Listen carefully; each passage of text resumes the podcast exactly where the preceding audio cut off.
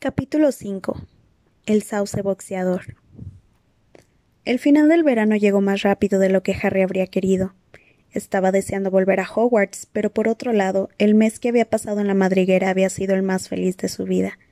Le resultaba difícil no sentir envidia de Ron cuando pensaba en los Dursley y en la bienvenida que le darían cuando volviera a Private Drive. La última noche la señora Weasley hizo aparecer por medio de un conjuro una cena opípara que, que incluía todos los manjares favoritos de Harry y que terminó con un suculento pudín de melaza. Fred y George redondearon la noche con una exhibición de las bengalas del doctor Filibuster y llenaron la cocina con chispas azules y rojas que rebotaban del techo a las paredes durante al menos media hora. Después llegó el momento de tomar una última taza de chocolate caliente e ir a la cama. A la mañana siguiente les llevó mucho rato ponerse en marcha. Se levantaron con el canto del gallo, pero parecía que quedaban muchas cosas por preparar. La señora Weasley de mal humor iba de aquí para allá como una exhalación, buscando tan pronto unos calcetines como una pluma.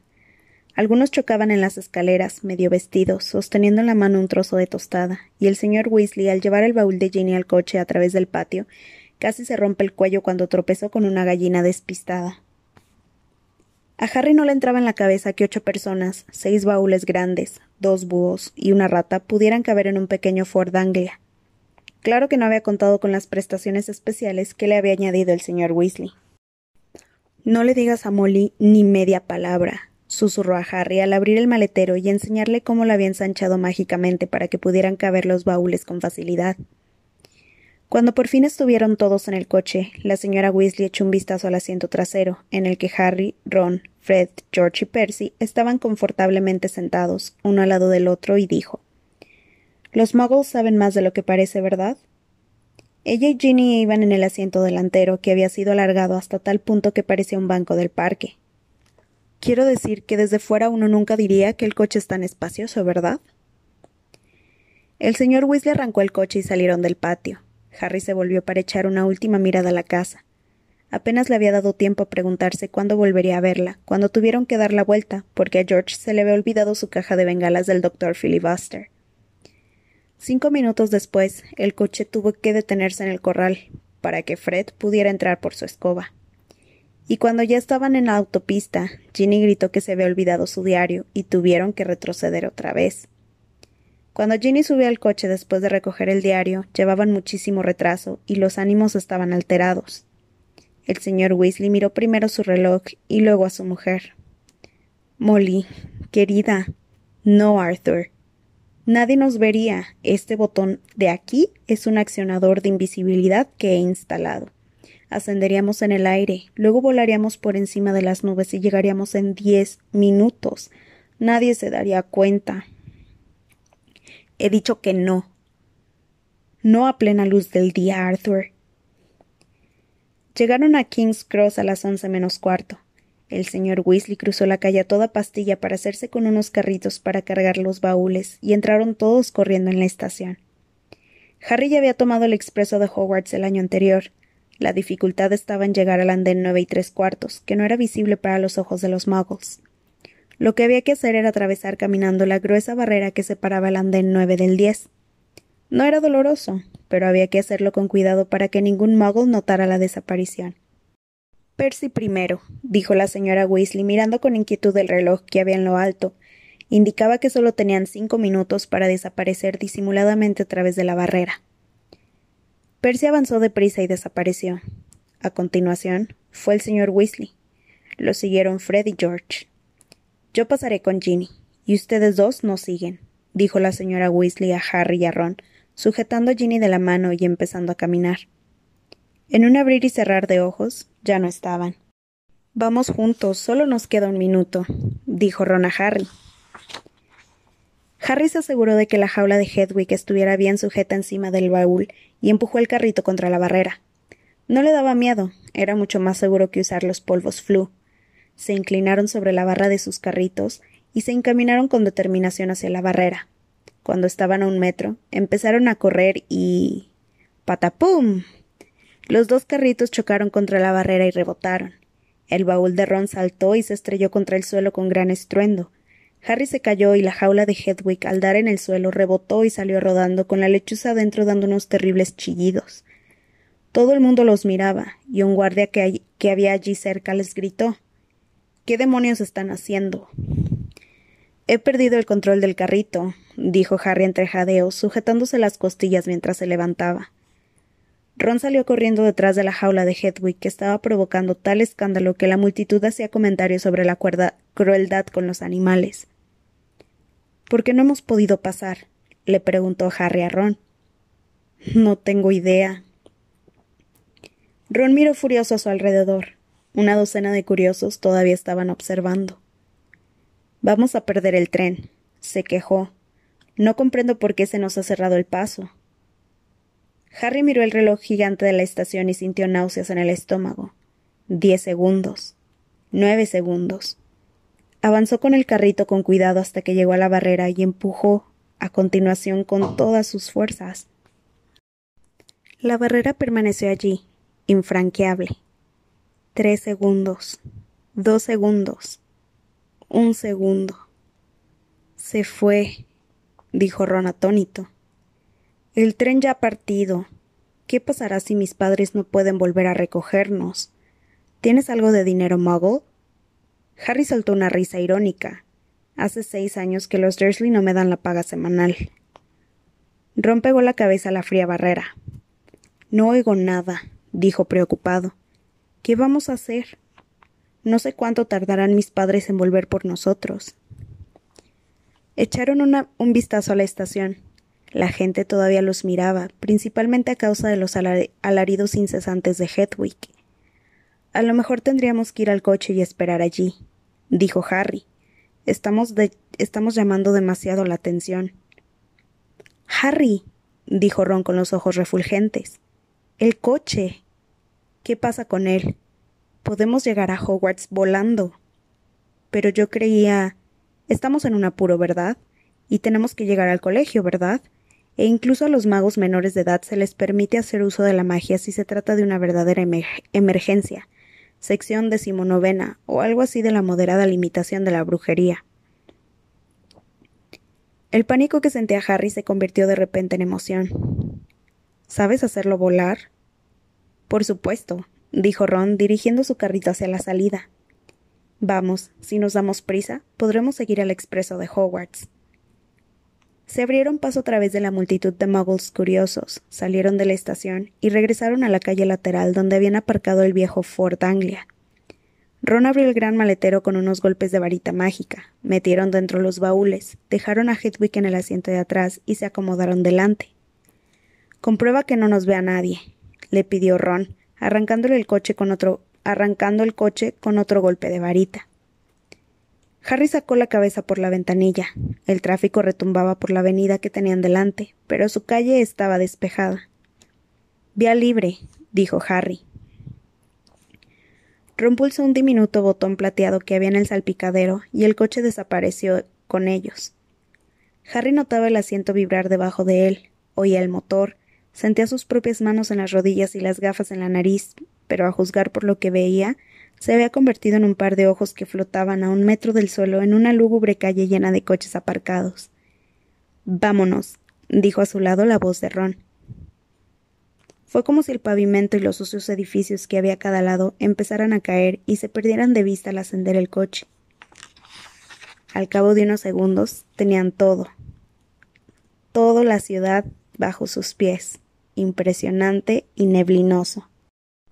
Entonces se oyó un ligero estallido y reaparecieron el coche, Ron y Harry. Demonios, dijo Ron, pulsando el botón del accionador de invisibilidad. Se ha estropeado. Los dos se pusieron a darle golpes. El coche desapareció, pero luego empezó a aparecer y desaparecer de forma intermitente. Agárrate, gritó Ron y apretó el acelerador. Como una bala penetraron en las nubes algodonosas y todo se volvió de neblinoso y gris. ¿Y ahora qué? preguntó Harry, pestañeando ante la masa compacta de nubes que los rodeaba por todos lados. Tendríamos que ver el tren para saber qué dirección seguir, dijo Ron. Vuelve a descender rápido. Descendieron por debajo de las nubes y se asomaron mirando hacia abajo con los ojos entornados. Ya lo veo, gritó Harry. Todo recto por allí. El expreso de Hogwarts corría debajo de ellos, parecido a una serpiente roja. Derecho hacia el norte, dijo Ron, comprobando el indicador del salpicadero. Bueno, tendremos que comprobarlo cada media hora más o menos. Agárrate. Y volvieron a internarse en las nubes. Un minuto después salían al resplandor de la luz solar. Aquel era un mundo diferente. Las ruedas del coche rozaban el océano de esponjosas nubes, y el cielo era una extensión inacabable de color azul intenso bajo un cegador sol blanco. Ahora solo tenemos que preocuparnos de los aviones, dijo Ron. Se miraron el uno al otro y rieron. Tardaron mucho en poder parar de reír. Era como si hubieran entrado en un sueño maravilloso. Aquella, pensó Harry, era seguramente la manera ideal de viajar, pasando copos de nubes que parecían de nieve, en un coche inundado de luz solar cálida y luminosa, con una gran bolsa de caramelos en la guantera, e imaginando las caras de envidia que pondrían Fred y George cuando aterrizaran, con mucha suavidad en la amplia explanada de césped delante del castillo de Hogwarts. Comprobaban regularmente el rumbo del tren a medida que avanzaban hacia el norte, y cada vez que bajaban por debajo de las nubes veían un paisaje diferente.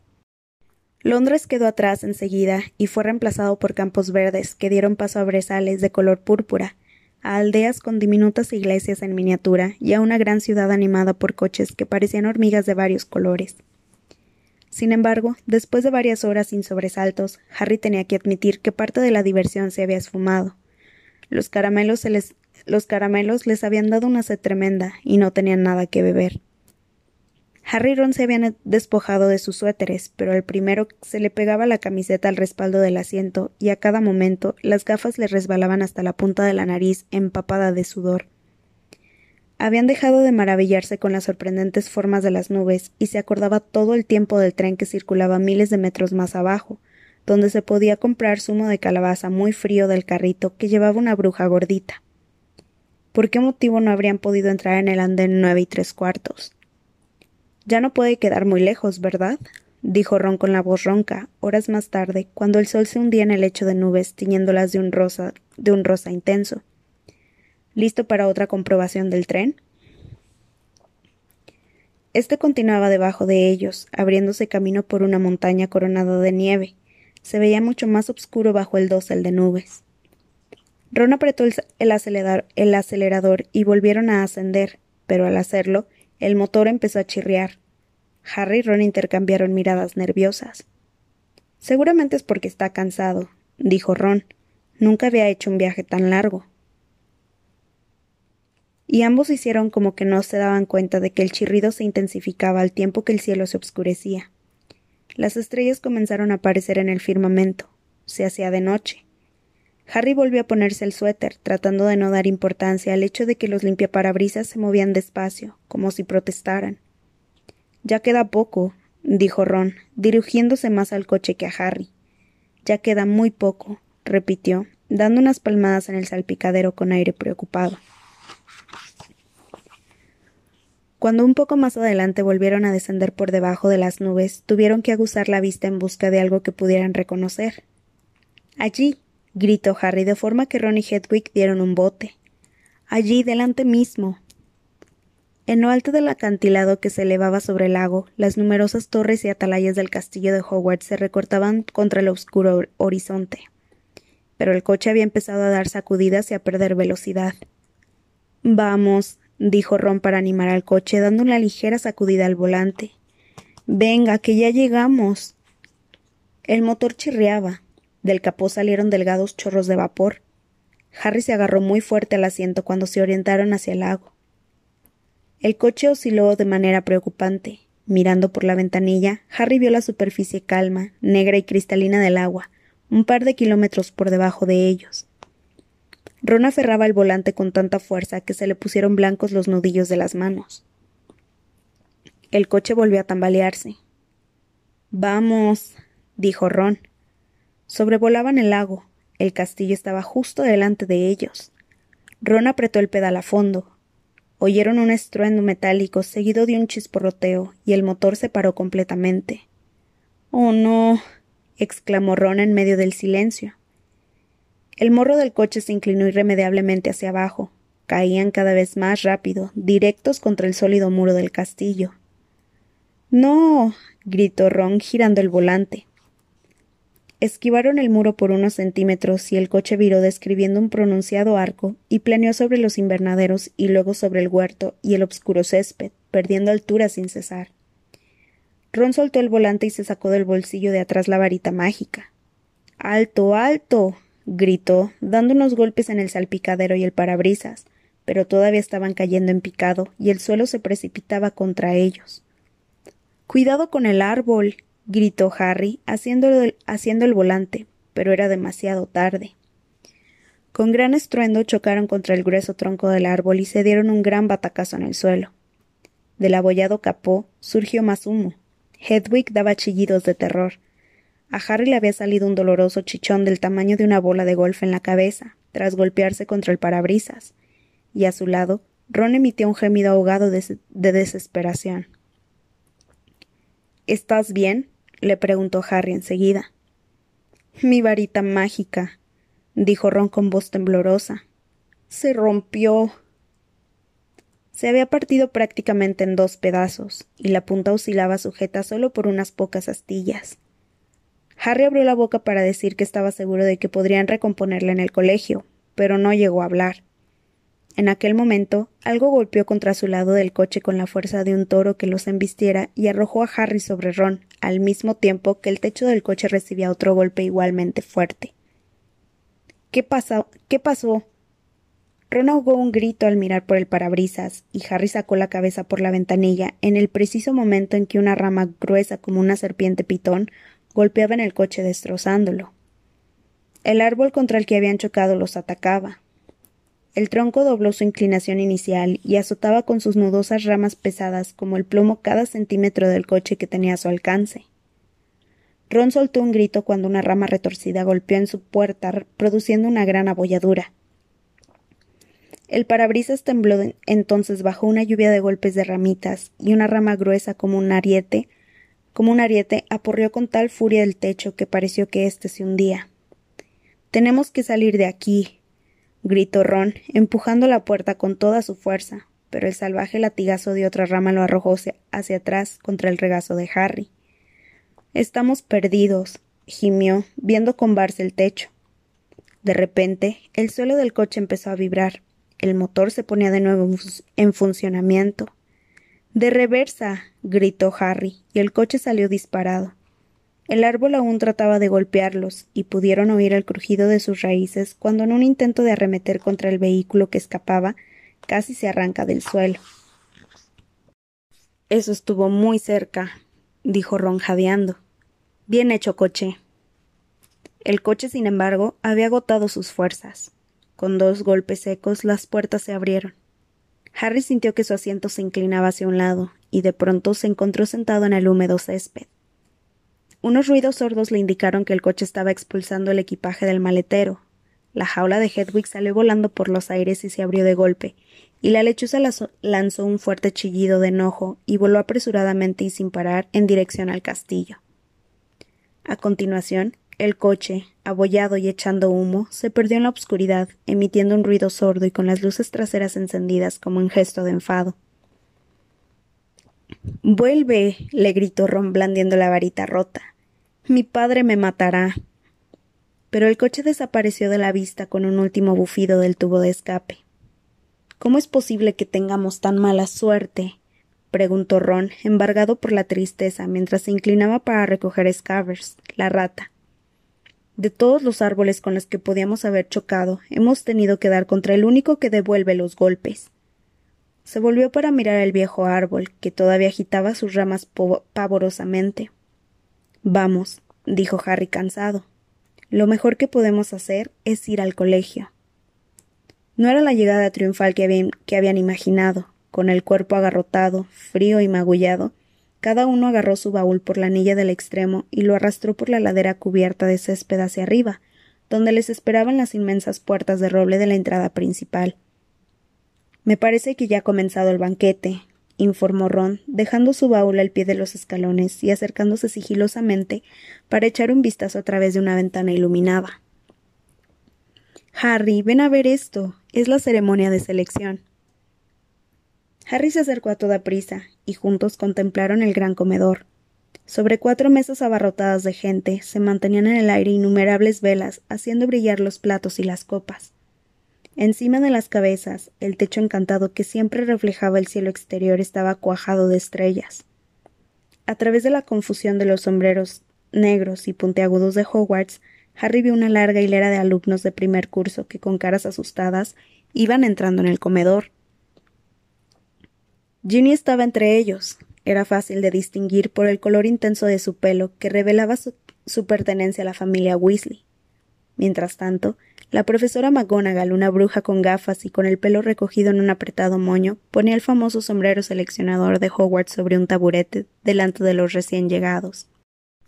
Cada año este sombrero viejo, remendado, raído y sucio distribuía a los nuevos estudiantes en cada una de las cuatro casas de Hogwarts Gryffindor, Hufflepuff, Ravenclaw y Slytherin.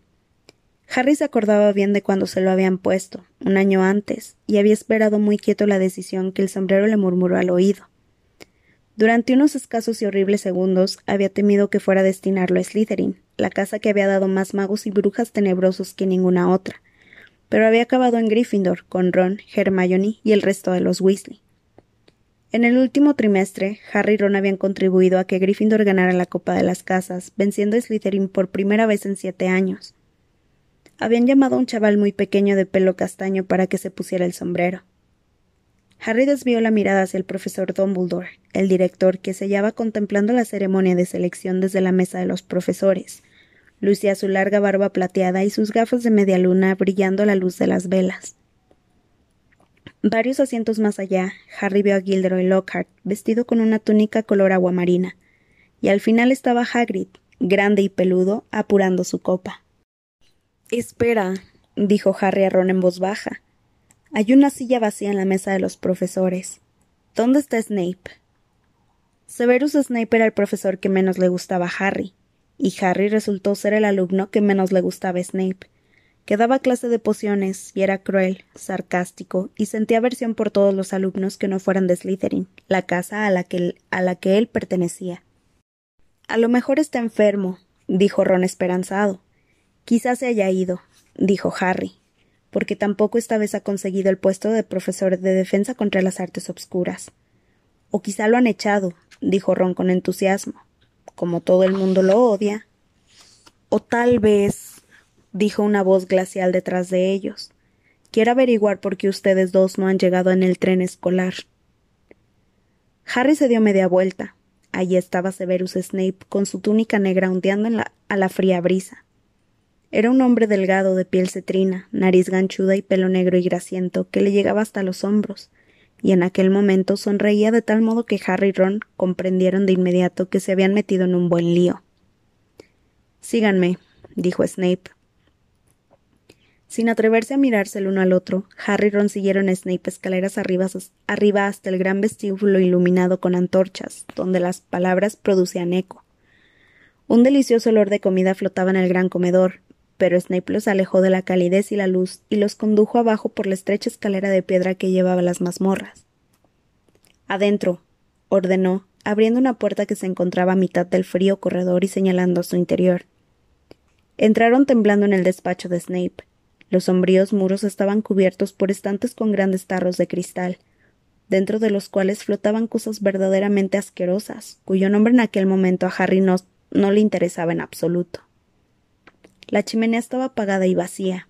Snape cerró la puerta y se volvió hacia ellos. Así que el tren no es un medio de transporte digno para el famoso Harry Potter y su fiel compañero Ron Weasley, dijo con voz melosa. ¿Querían llegar a lo grande, verdad, muchachos? No, señor. Fue la barrera en la estación de King's Cross lo que. Silencio, dijo Snape con frialdad. ¿Qué han hecho con el coche? Ron tragó saliva.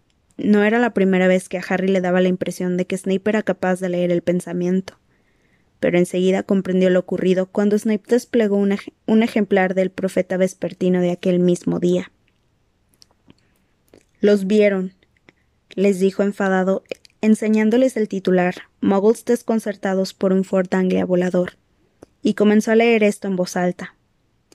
En Londres, dos magos están convencidos de haber visto un coche viejo sobrevolando la torre del edificio de correos. Al mediodía en Norfolk, la señora Hetty Bayless al, al tender la ropa y el señor Angus Fleet de Peebles informaron a la policía. En total seis o siete muggles.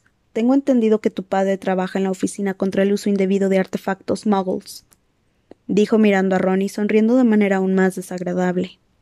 Vaya, vaya. Su propio hijo. Harry sintió como si una de las ramas más grandes del árbol furioso acabara de golpearlo en el estómago. Si alguien averiguara que el señor Weasley había encantado el coche, no se le había ocurrido pensar en eso. En mi examen del parque he percibido que un ejemplar muy valioso de sauce boxeador parece haber sufrido daños considerables, prosiguió Snape. Creo, señor, que ese árbol nos ha hecho más daño a nosotros que nosotros a él. Se le escapó a Ron. Silencio, interrumpió de nuevo Snape. Por desgracia, ustedes no pertenecen a mi casa, y la decisión de expulsarlos no me corresponde a mí. Voy a buscar a las personas a quienes compete esa grata decisión. Esperen aquí. Ron y Harry se miraron, palideciendo. Harry ya no tenía hambre, sino un tremendo mareo.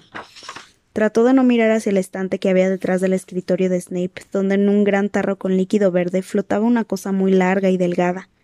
Si Snape había ido en busca de la profesora McGonagall, jefa de la casa de Gryffindor, su situación no iba a mejorar mucho. Ella podía ser mejor que Snape, pero era muy estricta. Diez minutos después, Snape volvió y se confirmó que era la profesora McGonagall quien lo acompañaba. Harry había visto en varias ocasiones a la profesora McGonagall enfadada, pero o bien había olvidado lo tensos que podía poner los labios, o es que nunca la había visto tan enfadada. La profesora levantó su varita al entrar. Harry y Ron se estremecieron, pero simplemente apuntaba hacia la chimenea, donde las llamas empezaron a brotar al instante. Siéntense, dijo, y los dos se retiraron a dos sillas que había al lado del fuego. Explíquense, añadió. Sus gafas brillaban inquietamente. Ron comenzó a narrar toda la historia, empezando por la barrera de la estación que no les había dejado pasar. Así que no teníamos otra opción, profesora, no hemos podido tomar el tren. ¿Y por qué no han enviado una carta por medio de un búho? Imagino que tienen uno, dijo fríamente la profesora McGonagall a Harry. Este se quedó mirándola con la boca abierta. Ahora que la profesora lo mencionaba, parecía obvio que aquello era lo que tenían que haber hecho. No. no lo hemos pensado. Eso es evidente, observó la profesora McGonagall. Llamaron a la puerta del despacho y Snape la abrió más contento que unas Pascuas. Era el director, el profesor Dumbledore. Harry tenía todo el cuerpo agarrotado. La expresión de Dumbledore era de una severidad inusitada. Miró de tal forma a los dos alumnos que tenía debajo de su gran nariz aguileña que en aquel momento Harry habría preferido estar con Ron recibiendo los golpes del sauce boxeador. Hubo un prolongado silencio, tras el cual Dumbledore dijo por favor, explíquenme por qué lo han hecho. Habría sido preferible que hubiera gritado. A Harry le pareció horrible el tono decepcionado que había en su voz. No sabía por qué, pero no podía mirar a Dumbledore a los ojos, y habló con la mirada clavada en sus rodillas. Se lo contó todo salvo lo de que el señor Weasley era el propietario del coche encantado, simulando que Ron y él habían encontrado un coche volador a la salida de la estación. Supuso que Dumbledore les interrogaría inmediatamente al respecto, pero no preguntó nada sobre el coche. Cuando Harry acabó, el director simplemente siguió mirándolos a través de sus gafas. Iremos a recoger nuestras cosas, dijo Ron en un tono de voz desesperado. ¿Qué quieres decir, Weasley? bramó la profesora McGonagall. Bueno, van a expulsarnos, ¿no? dijo Ron. Harry miró a Dumbledore. Hoy no, señor Weasley, dijo el director pero quiero dejar claro que lo que han hecho es muy grave. Esta noche escribiré a sus familias. He de advertirlos también que si vuelven a hacer algo parecido, no tendré más remedio que expulsarlos. Por la expresión de Snape parecía como si solo se hubieran suprimido las navidades. Se aclaró la garganta y dijo Profesor Dumbledore, estos muchachos han transgredido el decreto para la restricción de la magia en menores de edad. Han causado daños graves a un árbol muy antiguo y valioso. Creo que actos de esta naturaleza corresponderá a la profesora McGonagall imponer el castigo a estos muchachos severus, dijo Dumbledore con tranquilidad. Pertenecen a su casa y están por tanto bajo su responsabilidad. Se volvió hacia la profesora McGonagall. Tengo que regresar al banquete, Minerva. He de comunicarles unas cuantas cosas. Vamos, Severus, hay una tarta de crema que tiene muy buena pinta y quiero probarla. Al salir del despacho, Snape dirigió a Ron y a Harry una mirada envenenada. Se quedaron con la profesora McGonagall que todavía los miraba como un águila enfurecida. Será mejor que, que vayas a la enfermería, Weasley. Está sangrando. No es nada, dijo Ron, frotándose enseguida con la manga la herida que tenía en la ceja. Profesora, quisiera ver la selección de mi hermana. La ceremonia de selección ya concluyó, dijo la profesora McGonagall. Tu hermana está también en Gryffindor. Qué bien, dijo Ron. Y hablando de Gryffindor, empezó a decir severamente la profesora McGonagall. Pero Harry la interrumpió. Profesora, cuando nos hemos subido al coche, el curso aún no había comenzado, así que en realidad a Gryffindor no habría que quitarle puntos, ¿no? dijo mirándola con temor. La profesora McGonagall le dirigió una mirada penetrante, pero Harry estaba seguro de que había estado a punto de sonreír.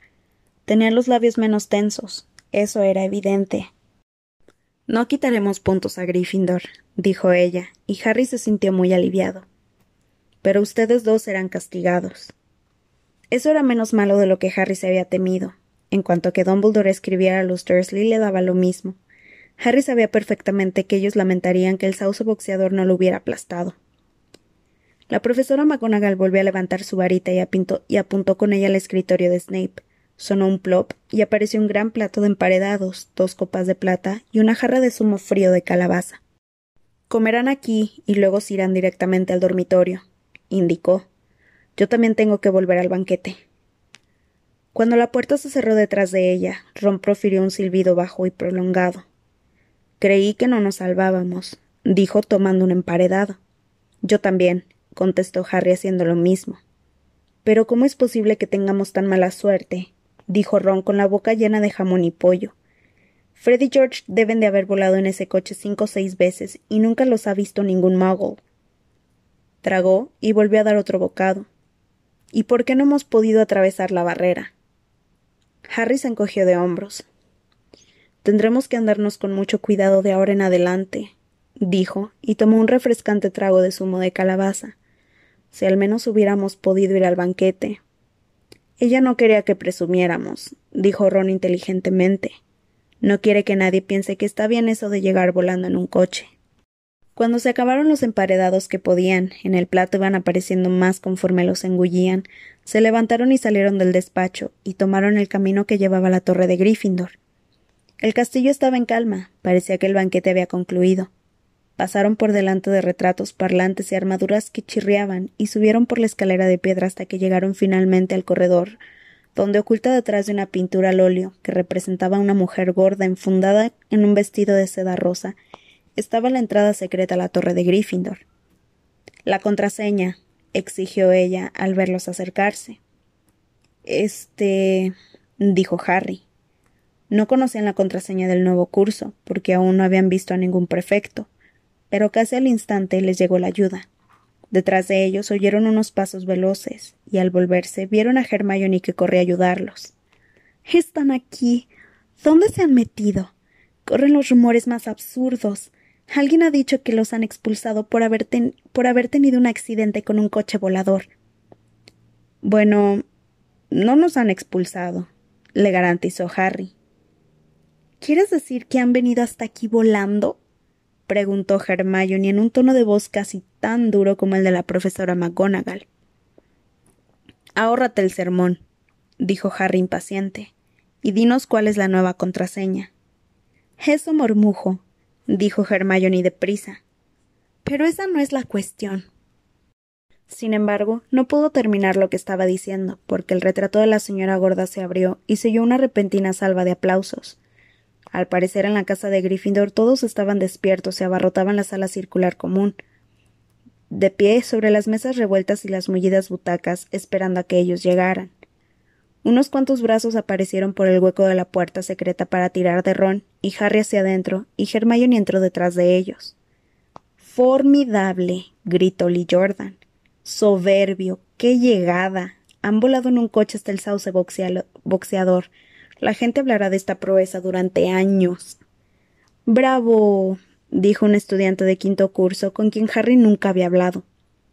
Alguien le daba palmadas en la espalda como si acabara de ganar una maratón. Fred y George se abrieron camino hasta la primera fila de la multitud y dijeron al mismo tiempo ¿Por qué no nos llamaron? Ron se había ruborizado y sonreía sin saber qué decir. Harry se fijó en alguien que no estaba en absoluto contento. Al otro lado de la multitud de emocionados estudiantes de primero, vio a Percy que trataba de acercarse para reñirles. Harry le dio a Ron con el codo en las costillas y señaló a Percy con la cabeza. Inmediatamente Ron entendió lo que tenía que decirle. Tenemos que subir. Estamos algo cansados, dijo, y los dos se abrieron paso hacia la puerta que abría al otro lado de la estancia. Esta daba una escalera de caracol y directo a los dormitorios. Buenas noches, dijo Harry a Hermione volviéndose. Ella tenía la misma cara de enojo que Percy. Consiguieron alcanzar el otro extremo de la sala común, recibiendo palmadas en la espalda, y al fin llegaron a la tranquila escalera. Subieron deprisa, derechos hasta arriba, hasta la puerta de su antiguo dormitorio, que ahora lucía un letrero que indicaba segundo curso. Entraron en la estancia que ya conocían. De forma circular, tenía cinco camas adoseladas con terciopelo rojo y ventanas elevadas y estrechas. Les habían subido los baúles y los habían dejado a los pies de sus camas. Ron sonrió a Harry con una expresión de culpabilidad. Sé que no tendría que haber disfrutado de este recibimiento, pero la verdad es que. La puerta del dormitorio se abrió y entraron los demás chicos del segundo curso de la casa de Gryffindor: Seamus Finnegan, Dean Thomas y Neville Longbottom. Increíble, dijo Seamus sonriendo. Formidable, dijo Dean. Alucinante, dijo Neville sobrecogido. Harry no pudo evitarlo. Él también sonrió.